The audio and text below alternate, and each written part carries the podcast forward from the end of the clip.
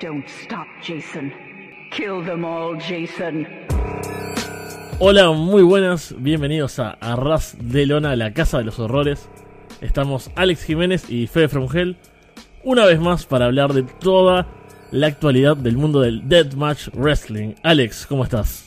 ¿Qué tal, Fede? ¿Cómo estamos? Aquí de regreso en esta nuestra casa de los horrores, esta vez sin la compañía del bueno de Violento Jack, pero como comentamos fuera de micro, aprovecho ahora para meterlo en micro, Fede, si alguien más se quiere pasar, si la otra mitad de los compares extremos escucha este podcast y quiere pasarse, está más que invitado, así que bueno, con ganas ya en mood veraniego, en mi caso, como parte del hemisferio norte, eh, pues en esta edición veraniega de la Casa de los Horrores. Acá estamos con, con frío aún. Recordar que este programa, como el resto de los programas, los pueden escuchar en arrasdelona.com, iBox, Spotify, YouTube, Apple Podcast y que nos pueden apoyar en Patreon para que todo esto siga funcionando y teniendo un lugar. Vamos a empezar como siempre con Estados Unidos que en el caso de GCW tenemos más bien poca cosa. Hubo varios shows, creo que no vimos mucho. En general, justo yo vi un show entero que no hubo nada de Deathmatch. Mal elegido ahí, Fede.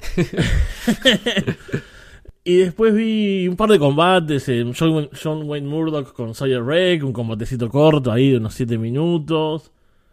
Vi a Tank contra Joey Janela, que Tank, mejor actuación que cualquier actuación que tenga en ICW, la tuvo acá con Joey. Es porque, bueno, tiene delante un wrestler de verdad y no a um, Satujin o, Tommy Vendetta, estas cosas. Ojo, ojo con Tommy Vendetta que ahora vamos a hablar de él también. Pero eso no, no hubo demasiado deathmatch, así unos combates sueltos. Creo que lo importante, lo interesante se nos puede venir más adelante en este mes, ¿no? Con la gira por Japón. Sí, yo la verdad que no, no estuve viendo nada recién de, de GCW, ya sabéis que vamos bastantes temporadas y yo creo que lo hacen así, ¿no? Realmente hacen tantos shows que no creo que quieran que todo el mundo desde su casa los vea, simplemente, bueno, si hay algún tarado que no tenga nada que hacer, pues sí, pero en general son shows pensando en el público en vivo. Y tengo ganas de esos shows en Japón que recuerdo como que a principio de año cuando anunciaron la gira, como que dijeron que iban a Shinkiba y al Korakuen, finalmente solo hacen dos shows en Shinkiba, pero los han, hecho sold out ambas noches, así que sigue habiendo bastante hype por GCW en Japón. Y, había cosas interesantes, la verdad. O sea, había buen talent. Van a estar regresando, si no me equivoco, los macizos de nuevo a, Japón. Recordemos que tuvieron un run muy importante en Freedoms antes de que tuvieran problemas con el visado. Y en cosas horriblemente maravillosas, Fede, también tenemos, pues, el día 4 de julio, que si no, eh, Backyard Wrestling, que también pues es un, una fecha señalada en los afiches de, de todo fan que se preste una clásica fecha ya a esta altura de GCW. Esos shows en el fondo de una casa donde pasan locuras. Donde vimos, por ejemplo, a Shlaco con JJ Escobar atropellándolo. Donde vimos a Marco Stund contra el otro Stund en un combate de media hora también. no, tan feliz de recordar eso. en este caso, lo que hay anunciado por ahora es un Joey Janela contra Dilf Boy Daltono que es un tipo que lo odian mucho en redes. Yo no me acuerdo muy bien cuál es la, la acción con él. Me acuerdo que había un combate en XPW donde Necrobatcher lo mata a, piñazos básicamente, pero shoot puñetazos, ¿no? Lo, lo noquea.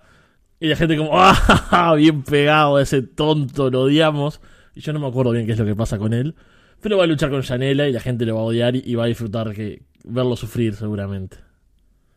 Y sí, creo que como que estuvieron haciendo beef en Kayface por redes y creo que anunciaron que era un cabellera contra cabellera, una tontería de esta. Entonces yo, yo ver a Joey Anela completamente borracho, rodeado de borrachos, pegarle al tonto este, porque claro, o sea, eh, XPW y estas empresas buquean al Dillboy de manera no irónica. Y aquí Brett le está diciendo, venimos a reírnos de ti, gordo, por hablando mal y pronto.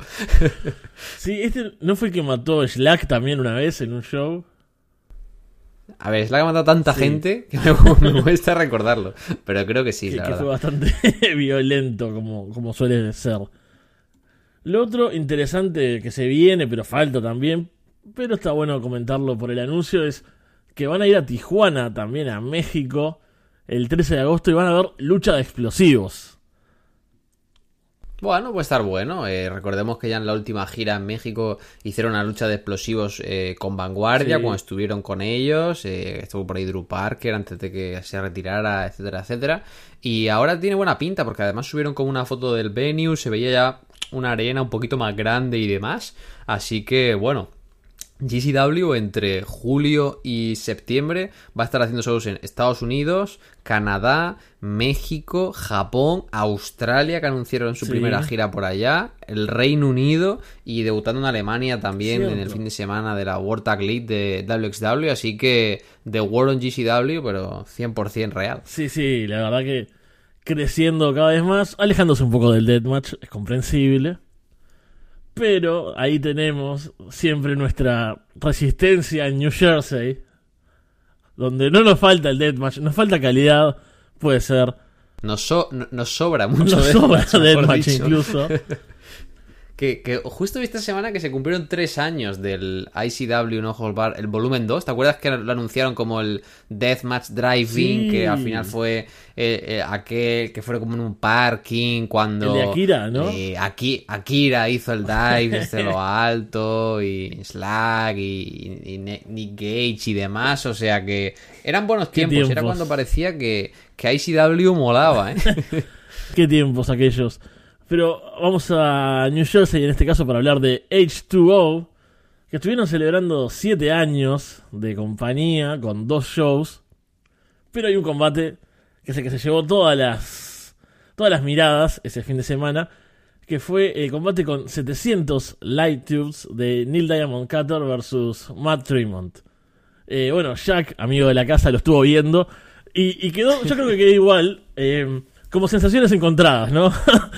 es como... Sí. ¿a ¿Qué, acabo de ver? Esto fue maravilloso, fue horrible, fue ambas a la vez. Yo- Eh, quiero saber qué te pareció a ti, porque no hablamos en realidad mucho, entonces no, sé qué pensás. No, no. Yo he de decir que estamos hablando de un show de H2O, ¿vale? En el H2O Center.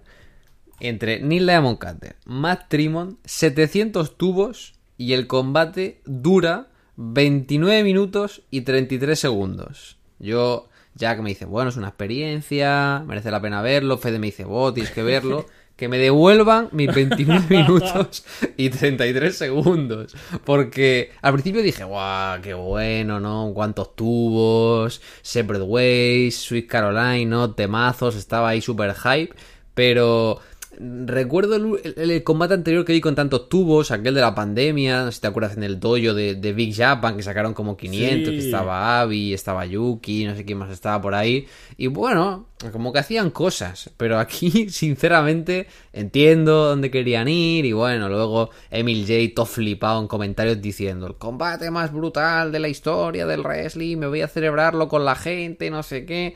A mí no me gustó, sinceramente, a mí no, no, me gustó, no lo recomendaría, no, no, no, no estuve metido nunca, porque ya desde el principio simplemente empezaron a pegarse con los tubos, o sea, no hicieron absolutamente nada, o sea, solo se estuvieron pegando con tubos, que mira, es un combate de tubos, sí, pero no sé si hace 29 minutos me esperaba alguna otra cosa, hicieron, dieron un spot fuera, luego quisieron darle drama ahí con Neil Diamond Cutter de nuevo haciendo ahí el, el llamamiento a Jun Kasai, que pues Jun no creo que vaya a responder nunca, y más Trimon con el drama y demás. Eh, no sé, a mí la verdad que se me hizo pesadito, no voy a engañaros, eh, no, no me gustó mucho, como que ya para el minuto 13, 14 ya estaba fuerísima del combate y se me hizo muy, muy reiterativo. Pero he de decir que creo que estoy en la minoría porque a la mayoría le pareció una lucha, pues, de estas emblemáticas del, del año en, en el deathmatch americano. Claro, a mí me pasa algo raro, que es como. Como wrestling, ¿no? Como deathmatch wrestling, igual. Es, es horrible, porque no hay wrestling. O sea, tampoco es. Eh, al tener el ring al principio cubierto de tubos por todos lados, al tener esta otra estructura de un lado, que es donde se caen los dos, también en uno de los spots grandes, eh, tampoco es que hagan muchas cosas. O sea, es que realmente empiezan y se están pegando con tubos. Después tiene estos momentos como de duelo, de arrodillarse, de estar cara a cara y tirarse y no pegarse con tubos uno al otro, uno al otro. Que lo hacen, ¿cuántas veces lo hacen en el combate? ¿Tres? ¿Dos? Sí, o sea, es que el problema es que hay tanto, eh, es tan pequeño la arena también que tampoco pueden salir fuera, ¿no? Y tienen tubos colgando, o sea, ni, ni, siquiera pueden romper todos los tubos que están pegados en las cuerdas, ¿no? Entonces, eh, hay una sucesión de spots constante que yo creo que si hubiera durado 15 minutos lo hubiera comprado, pero con 30 sentí que no, que no tenían mucho más que hacer los pobres. Luego tienen el spot fuera, pero no sé, me pareció un poco justito a, a nivel creativo dentro de una estipulación tan ambiciosa incluso. Sí, sí, yo creo que la última vez que, hacen el spot de estar arrodillados, ya destruidos, es como, ya lo vi al principio, capaz que si no lo hacían otra vez, y llegan ahí cansados a los 15 minutos, ¿no? Y es como la previa al final, pero ya lo hacen, y tienen eso, es como medio forzado también un poco el drama, me parece, ¿no? Como que Sí, porque luego tampoco tiene como una super historia y al final está Tremont en plan, eh, Neil hace el splash y luego Tremont gritándole finish me, ¿no? Como acábame, termíname de matar y digo, bueno, no, no puedes comparar, por ejemplo, un combate emotivo de Tremont, eh, yéndome a la memoria de la antítesis de esto que es su combate de retiro con Ricky St. Page, que es como eh, storytelling, estructura, buenas cosas. Y aquí simplemente, porque yo entiendo que a Neil le hará mucha ilusión eh, enfrentarse con Jun Kasai, pero ya se me hace cansino. Y sinceramente, como fan del Deathmatch, tampoco es un. No lo veo como un Dream Match ni nada que me entusiasme ver a Neil con Kasai, ¿no? Y están como muy pesados con eso. Entonces, creo que también es que no, no termino de empatizar con la causa, ¿sabes? De. Me gusta Neil, pero como este, este encumbramiento en este combate, no lo vi como bastante artificial. Fue como, bueno, séptimo aniversario, 700 tubos, nos pegamos y, lo que salga. Sí, totalmente. Incluso tiene ese momento que, apuntan a los banners de los Hall of Famers, ¿no? Como en homenaje a. Eh, ¿Qué hay de.? Bueno, no, me acuerdo. A Marcus, Craig, y Danny Havoc. Es como, basta, ¿por qué hay tanto drama en este combate? No, no tiene una. Porque no, es ni un combate, no es un combate de homenaje a nadie, no es una larga rivalidad, es simplemente pues una estipulación tocha y creativa, pero no sé, he visto brut eh, porque ya digo, decía Emil al final, bueno, en mis 15 años en el mundo de la wrestling independiente nunca he visto nada tan brutal y digo, bueno, no creo que porque tenga más tubos tenga que ser más brutal, ¿sabes? O sea, creo que he visto combates más, con mayor nivel de brutalidad sin necesidad de que haya tanto objeto. No sé, yo creo que es una idea que tuvo Trimon, estuvo bien. Eh, los dos acabaron la semana en el hospital, como ya fueron informando. Pero mm, lo sentí como todo bastante impostado. decir, bueno, tenemos 700 tubos, nos matamos ya digo, quizá más corto me hubiera funcionado mejor, pero que tampoco quiero ser negativo, ¿no? Si a ti te gustó más Fede, pues eh, envidia de haberlo disfrutado. Sí, sí, yo lo, disfruté, se me hizo un poco largo, pero creo que, que está buena la experiencia. Es como estos dos locos ahí, hasta pegándose hasta lesionarse. Me parece que está bueno verlo, pero no mucho más que eso, no es eh, un gran combate en sí donde tampoco hubo grandes combates, es en ICW No Holds Bar, que celebraron los volúmenes 47 y 48 en los días 16 y 17 de junio. Que acá eh, tampoco nos vamos a detener mucho. Vos hoy nombrabas a Tommy Vendetta. Tommy Vendetta fue lo mejor de ese fin de semana. A ver, que no, que el tío, lo he dicho de forma bastante despectiva, pero el Tommy Vendetta pues se mueve bien, no, vamos a decir que no no no es eh, Jeff Cannonball, con todo claro. respeto al amigo Jeff. eh, estuvo ahí las dos noches, se hizo retador. Estuvo The Beb ganando a Eric Ryan, que también estuvo bueno, pero fue muy corto. Una lástima que, no sé, el Redacted contra Satushin dure 15 minutos y ese dure 6, una cosa así pero seis eh, minutos intensos. Estuvo Yasa Mackenzie. Yasa Mackenzie. Ah, sí, se mudó a Estados Unidos, ¿no? Estuve leyendo a la chica, pero no la vi mucho luchar. Estuvo luchando contra el jefe, contra Danny de Manto en un combate. La puso over. Obvio que la puso over. Te mandé un par de gifts en su momento. Hubo un par de spots que no salieron bien, ¿no? Los tubos cuando no revientan, pero que aparte queda como sloppy, porque no es solo que no revientan, se caen. Eh, movimientos que no salen del todo bien. Termina ganando, pero tampoco es que gana de forma dominante. Todo feo. Lo de Krull y los Kirks. También otro desastre. Es como. Me, me, cantan la carta y me creo que es una cartera del año pasado, sinceramente. No, no, es que es terrible. Incluso todo lo mismo con ellos. Eh, el agregado que tiene la historia es que se suma a Max de Impaler Ah, ¿no estaba en Japón Eh, ahora está en, en Estados Volvió. Unidos. Sí, estuvo en TJPW. ¿no? Sí, sí, sí, sí.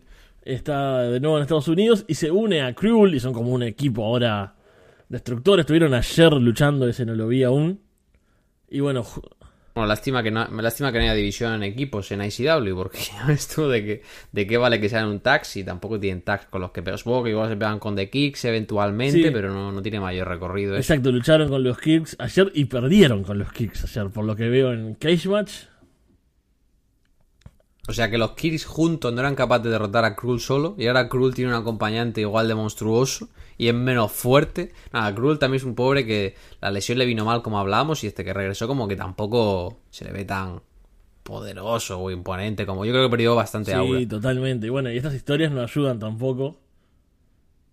Incluso el main event, ese que fue un four-way, ¿no? Que eran Abdullah, Kobayashi, Hoodfoot, Tank y Cruel.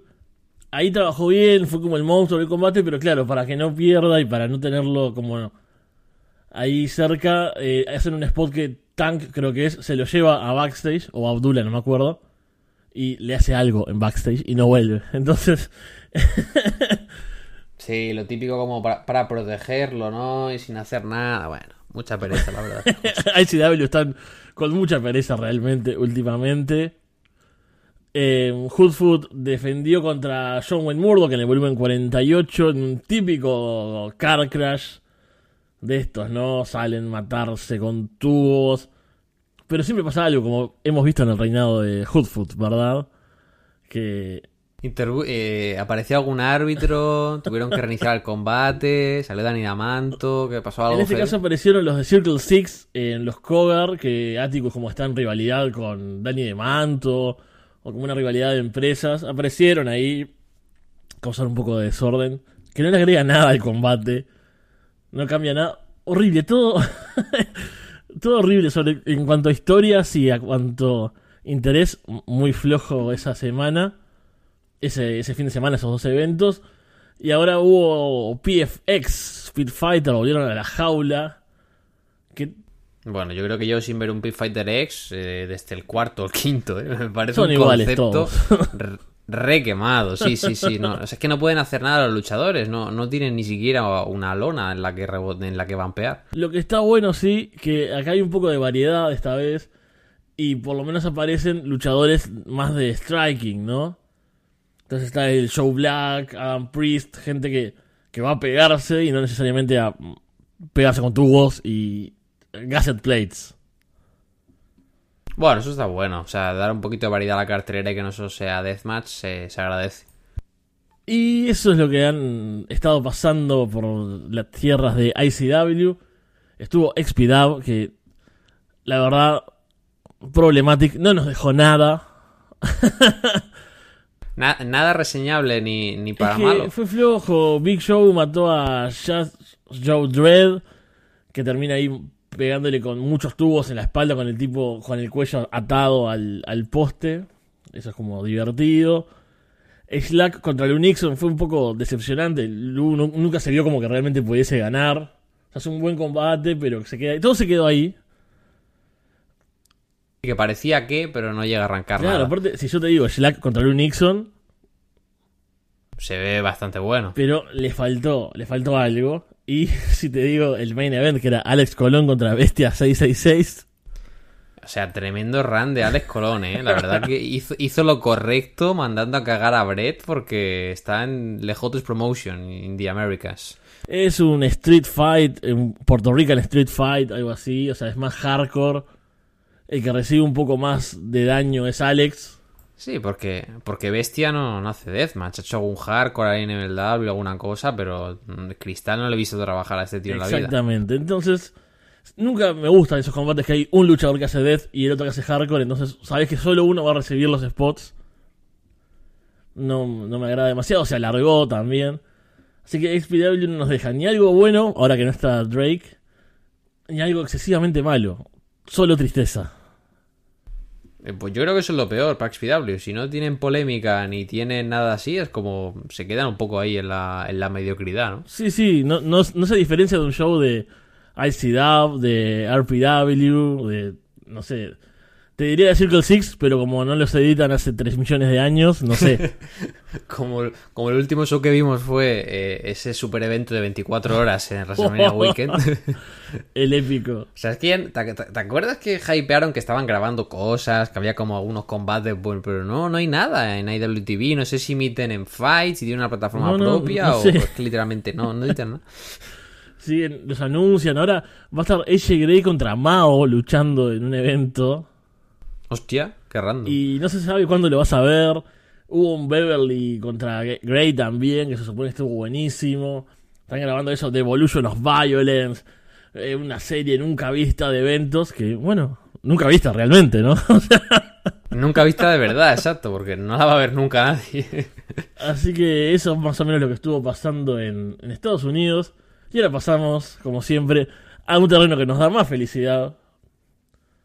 Que es la Tierra del Sol naciente, Japón, donde una vez más vas a llevar la voz cantante, Alex. Pues sí, tenemos aquí cositas por Japón como siempre. Eh, no por Big Japan, la división Deathmatch de Big Japan pues la siguen formando. Hay algún multiman por ahí, pero no hay nada especialmente reseñable. Lo más importante es que ya comentamos que Okabayashi anunció que se iba a estar retirando de forma indefinida, así que otra baja sensible para la empresa.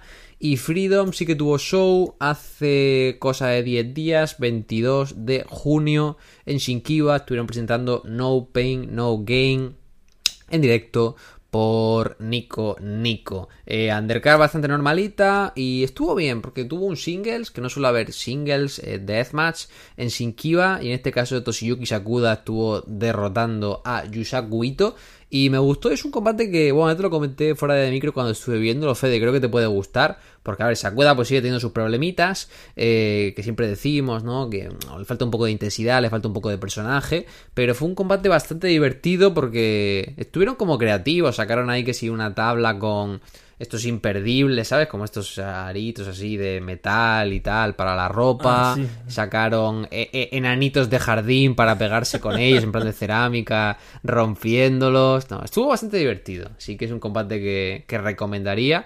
Y luego las estelares, pues bueno, eh, combates por equipos. Eh, Sukamoto, que está volviéndose regular en Freedoms, lo cual me gusta. Eh, Crazy Lovers, tuvieron Sukamoto y Takeda haciendo equipo con Kasai, derrotando a ERE, en este caso Violento Jack, Huki y, y Kyumogami. Bueno, estuvo bien, la verdad. Fue un combate de tríos bastante intenso. Sobre todo lució fuerte Kasai, que no tiene solo pues la temporada del Deathmatch Carnival que produce junto a Sasaki, sino que tiene su show de 25 aniversario en Yokohama. Así que el tipo buena paliza y comiéndose el pin Fuki como hombre de empresa. Y en la estelar, pues tuvimos retadores contra campeones previo al Korakuen. En este caso, los retadores arrasaron con todo. Toru Sugiura, Daisuke Masaoka y Minoru Estuvieron derrotando a Tomoya Hirata, Takashi Sasaki y Momo Sasaki. Pelea de tríos bastante rutinaria. Estuvo bien, no estuvo como súper loca. En general, este fue un show bastante transitorio, no por ello menos entretenido. Y se robó una buena victoria al final con esos eh, paquetitos Fujita sobre Hirata, sentándose todavía más como retador. Espero que Fujita no gane el título, la verdad. Ya tuvo un run en, en Vince Japan que no es que fuera especialmente all recordable cuando fue campeón hace un par de temporadas. Eh, y se me hace raro, ¿no? Que para, pues eso, un show de Kasai y un Deathmatch Carnival, como que hayan puesto a Fujita de Challenger, Sí, ¿no? De, de Hirata. Es raro, ¿no? Como, es raro, es raro. Eh, supongo que a Weki quieren darle un poco de rodaje todavía. Y sobre todo entiendo que recordemos que estamos en mitad de cambio de planes, ¿no? Porque debería ser campeón por aquí en- por- todavía Drew Parker, se marchó, tuvieron que sacar el tema de Girata, entonces pues entiendo que no van tan tan bien de retadores, pero bueno, yo confío en que Girata dé una buena lucha. Y hablando de Drew, ya comentamos que pues se ha ido de Freedom, se ha ido de. Japón, y en principio dijo que era por un tema familiar, un tema personal, algo de salud, pero el, nuestro amigo Baju, el que siempre está ahí haciendo todos los resúmenes de lo que, bueno, el, el mejor historiador angloparlante de FMW, ahora también sigue haciendo cosas de Freedoms y todo el, el legado de la extinta FMW, comentaba en su newsletter que sí, que Drew Parker ha vuelto a Reino Unido, pero que no es por un tema de familia, que en principio es por un tema con su pareja, no sé si es simplemente para ver a su pareja, que su pareja está enferma, pero bueno, esta actitud que comentamos un poquito de Drew y que se ve que Freedoms que no, le gustó mucho, eh, porque básicamente Drew anunció que iba a tener su última pelea contra John Wayne Murdoch en el Deathmatch, Sasaki tuvo que convencerle para que tuviera una última pelea en Japón en aquel combate de parejas contra Takeda y, Kasai con Abdullah como, pareja y que luego cuando se quedó que no sabían ni siquiera qué hacer con él, ¿no? Sí, le metieron la, división crucero, ¿no?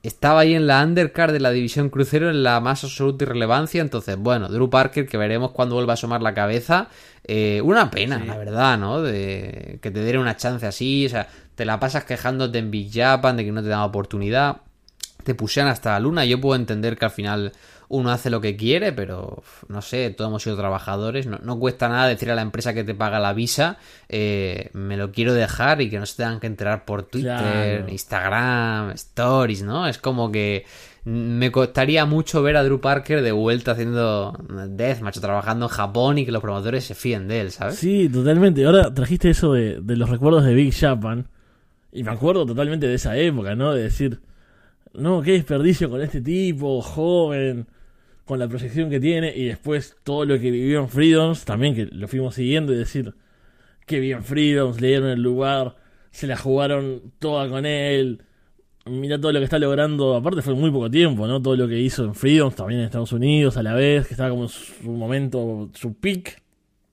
Y bueno, ahora todo esto, que sí, que por lo que vemos, sobre todo porque lo que él muestra también, queda, queda bastante mal y eso, cerrarse un poco puertas a futuro, me parece que, que, es lo que logra con todo esto.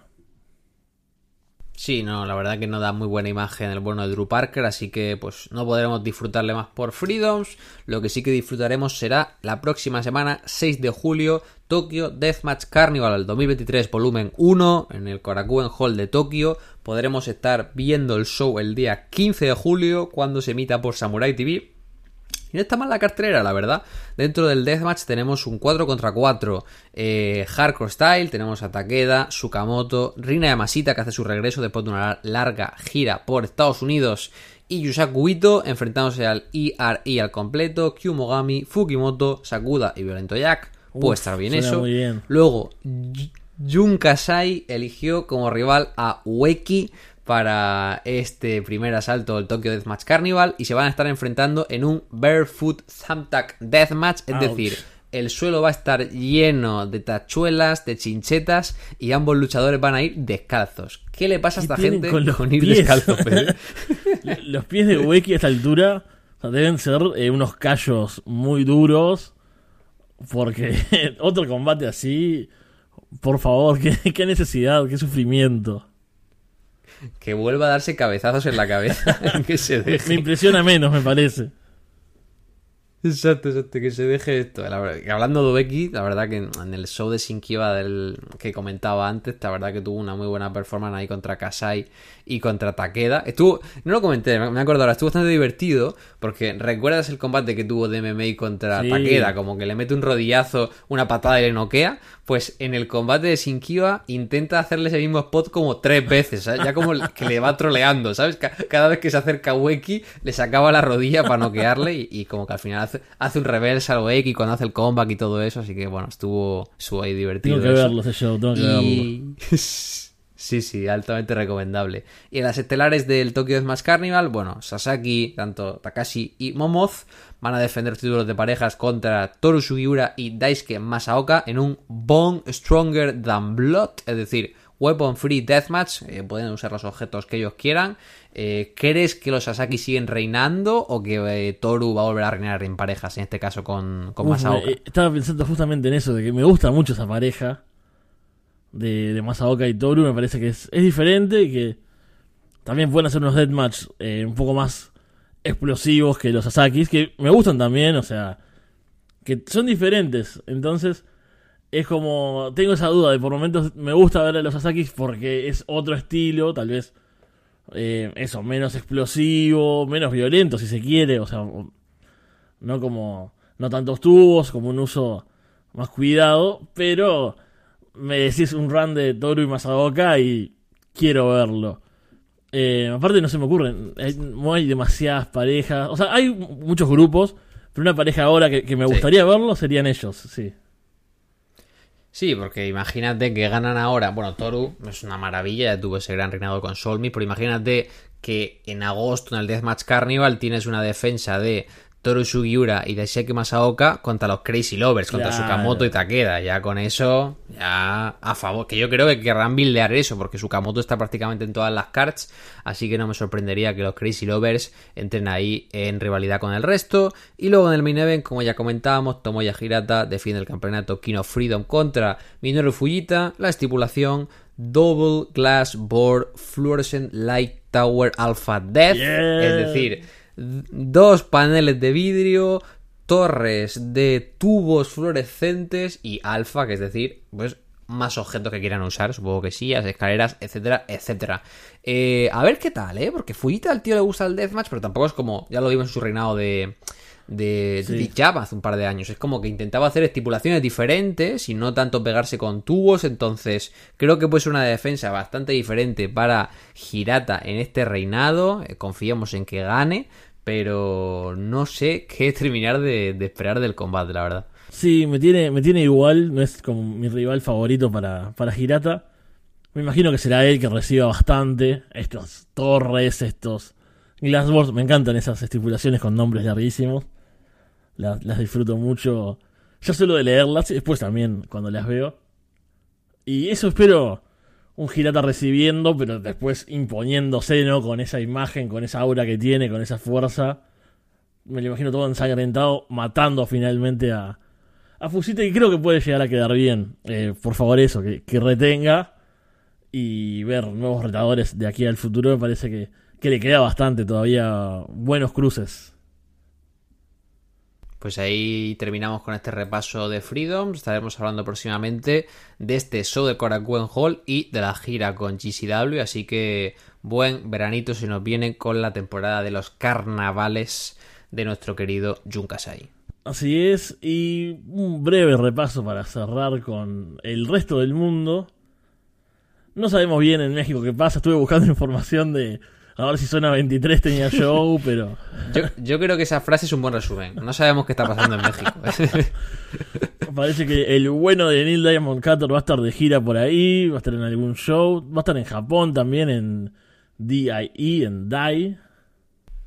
La empresa de Sakuda. Yo creo que eh, Neil se dejó que Sakuda le atravesara con cinco palos de brocheta solo a cambio de un booking ahí en en un bar de Osaka, que es donde los Es shows. que eh, está, esperando encontrar a, a Jun, ¿no? Va a ir por ahí.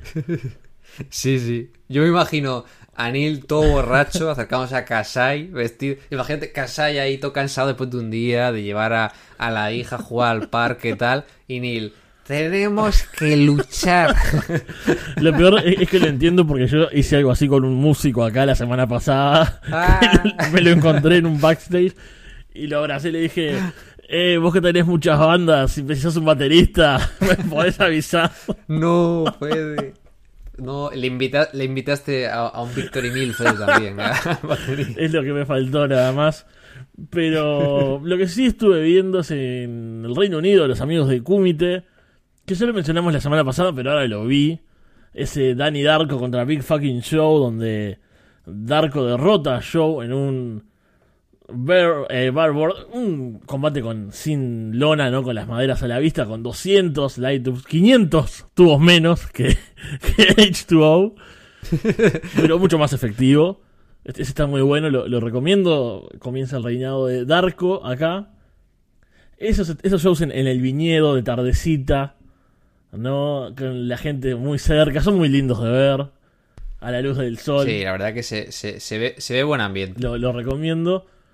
Y el evento principal ya nos trae al primer reta- retador de Darko, que es Antonio González, que gana en un four-way con Clint Marguera, Tombi y Lunixon, que estuvo bueno también, buena acción. Eh, se matan por ahí con tubos, pero de formas también interesantes. Son los cuatro luchadores bastante buenos y me gusta esa, ese mix. Así que para el próximo show tenemos ese González contra Darko, que puede estar bueno. González es bastante joven, está empezando en el Deathmatch. Y bueno, una oportunidad ahí contra Darko por este Death Wolf Championship de Kumite. Kumite, confirmamos que se dice Kumite, Sí, sí. ¿no, Fede? Le presté atención las últimas veces para eso. Y bueno, con eso más o menos creo que podemos ir cerrando el día de hoy. Tratamos de, de pasar por todos lados. Estamos esperando cómo van a estar estas giras de GCW. Tenemos, bueno, ICW en el futuro como siempre. Y a ver si el resto del mundo nos da noticias en algún momento. ¿Qué pasa con los amigos de DMDU después de todas las cosas malas que ocurrieron por allá abajo? ¿Qué pasa en México? Eso es una pregunta también que nos podemos hacer. Así que bueno, sin mucho más, Alex, nos vamos a estar eh, viendo pronto, ¿no? Sí, nos estamos viendo pronto de aquí a un par de semanitas. Esperemos para pues hablar de Freedom, saber si nos traen más cositas el resto de empresas, si ICW deja de hacer shows. Y con ganitas, la verdad, es primer podcast de los 22 que llevamos que no nos hemos flipado con el Increíble. tiempo. Así que estoy orgulloso de nosotros mismos. Lo logramos, lo logramos. Así que muchas gracias a todos por acompañarnos. Nos vemos pronto. Chao.